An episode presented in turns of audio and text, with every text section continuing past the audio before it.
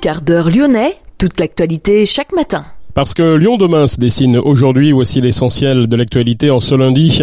Nous sommes le 18 décembre. Une centaine de personnes rassemblées samedi à Vaux-en-Velin, un an après le terrible incendie qui avait coûté la vie à 10 personnes. Le procureur de la République de Lyon, Nicolas Jacquet, devrait quitter ses fonctions d'ici fin janvier. Les épidémies d'hiver sont toutes sur la pente ascendante à une semaine des vacances de Noël. Conséquence, de nombreux patients ont vécu une véritable journée de galère aux urgences de l'hôpital Lyon Sud. Un nouveau patron pour le Parti Socialiste dans le Rhône. La fédération a trouvé en effet une nouvelle tête. Fabrice Mattiucci, conseiller municipal d'opposition à Caluire. Alternativa, Greenpeace et des élus réclament plus de trains de nuit. Casino en grande difficulté financière, l'intersyndicale avait appelé hier à faire grève et à manifester. Dans le quartier des Girondins, on a fêté Noël avec un peu d'avance ce week-end et de façon originale. Nous verrons comment dans cette édition. Et puis les principaux résultats de sport du week-end à la fin de ce quart d'heure lyonnais. Lyon demain, le quart d'heure lyonnais, toute l'actualité chaque matin Gérald de Bouchon. Bonjour à toutes, euh, bonjour à tous. Une centaine de personnes rassemblées euh, samedi devant le 12 chemin des Barques à Vaux-en-Velin. Un an jour pour jour après le terrible incendie qui coûtait la vie à quatre adultes et six enfants au mois du taureau.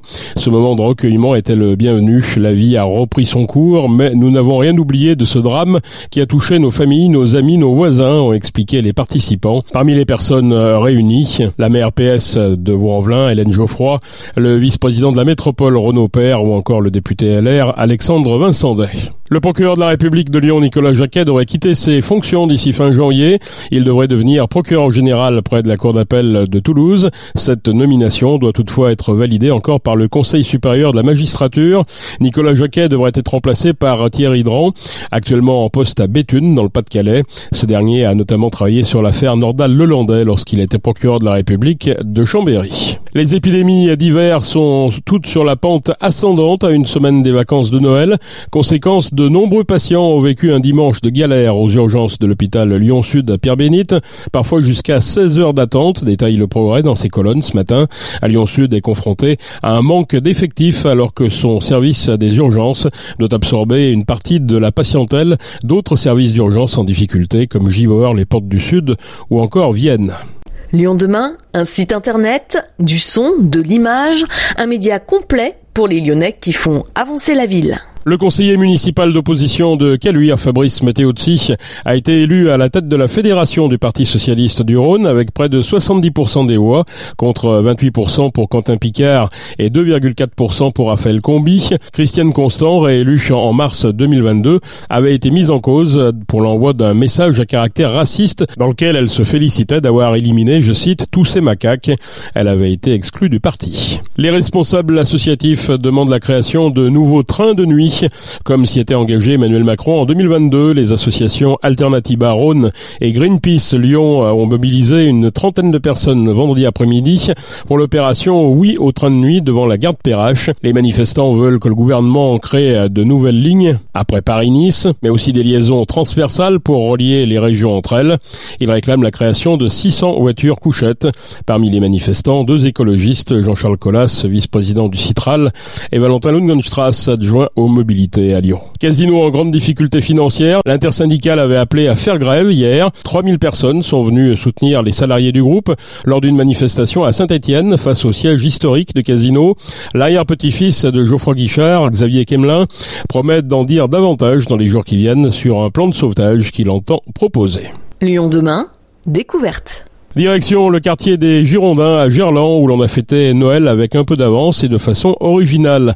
L'EHPAD associatif des Girondines abrite 80 résidents mais aussi des familles en appartement classique, des chanteurs et même votre radio Lyon demain.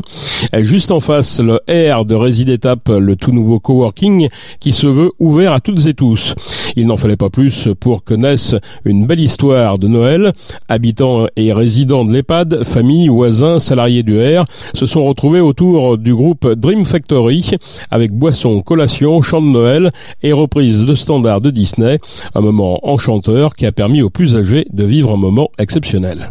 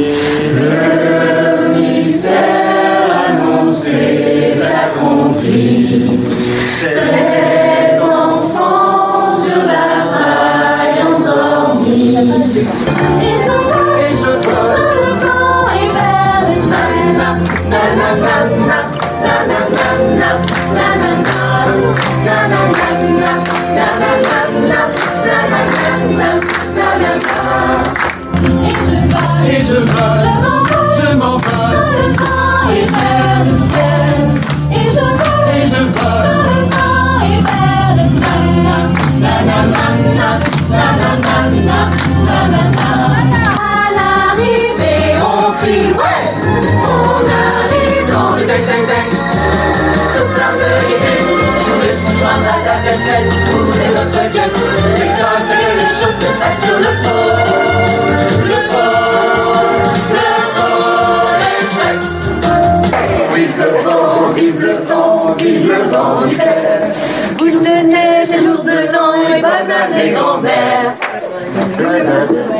Qu'il suffit d'appuyer sur le bouton et ça démarre tout seul.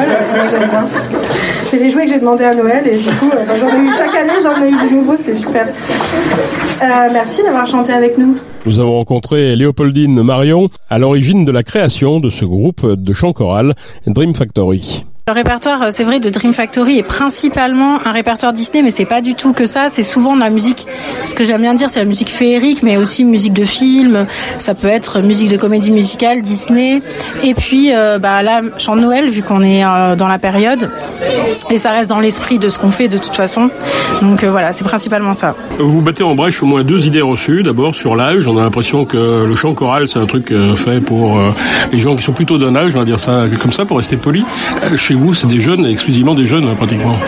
Ouais, tout à fait. On a, euh, la plupart des gens ont la trentaine, entre 30 et 40. Voilà. Non, même moins. euh, Ça va de, peut-être les plus jeunes ont, non, c'est ça. Presque 30 ans, 28, euh, ça va de 28 à 40, un truc comme ça.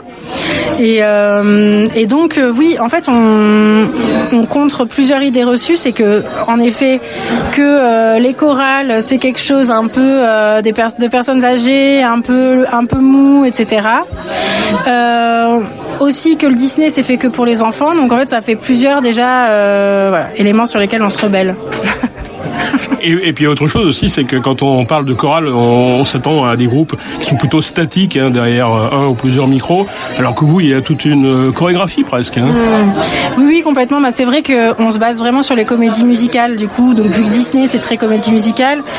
Et euh, bah, c'est venu assez naturellement. Après, j'ai des choristes en plus qui sont naturellement, qui arrivent à, je trouve, à s'exprimer, voilà, qui sont assez à l'aise, je trouve, dans leur corps aussi pour le faire. Et puis après, on travaille dessus. Des fois aussi, ils ont peur hein, de faire des choses.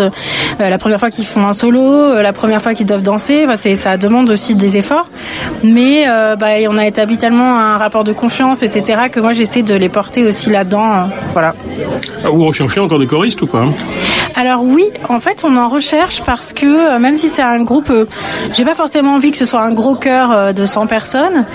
Euh, je trouve que le fait que ce soit un petit groupe fait qu'on a aussi ce lien entre les personnes qui, qui fait aussi le groupe.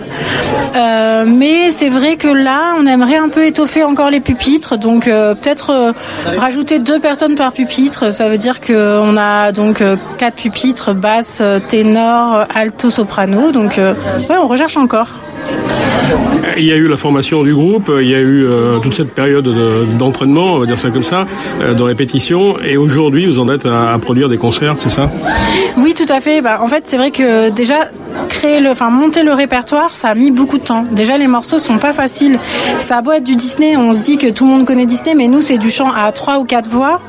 Euh, c'est des arrangements un peu de jazz des fois. Donc en fait, euh, les l'harmonie euh, de les harmonies de nos morceaux sont quand même assez difficiles et on a dû beaucoup beaucoup bosser pour en arriver là.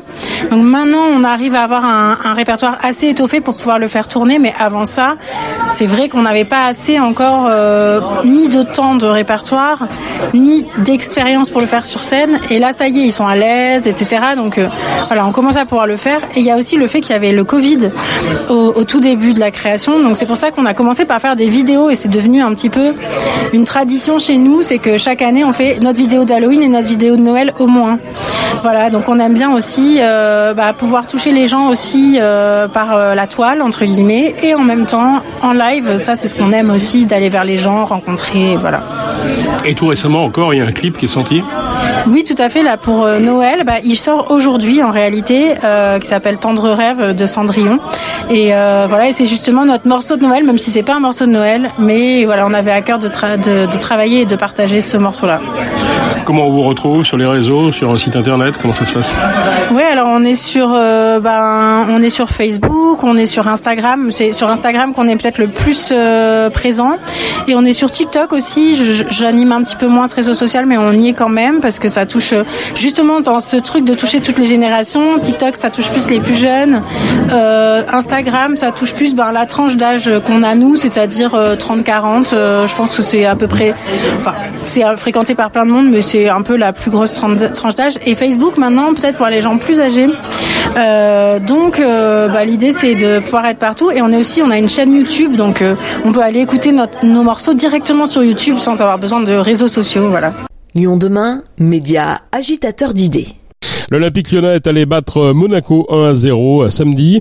Jeffino a donné la victoire à l'Olympique lyonnais, un troisième match gagné depuis le début de la saison. L'Olympique lyonnais semble enfin en ordre de marche en attendant le mercato de janvier. Les Lyonnais sont 16e. Et puis en football toujours, mais en division 1 féminine.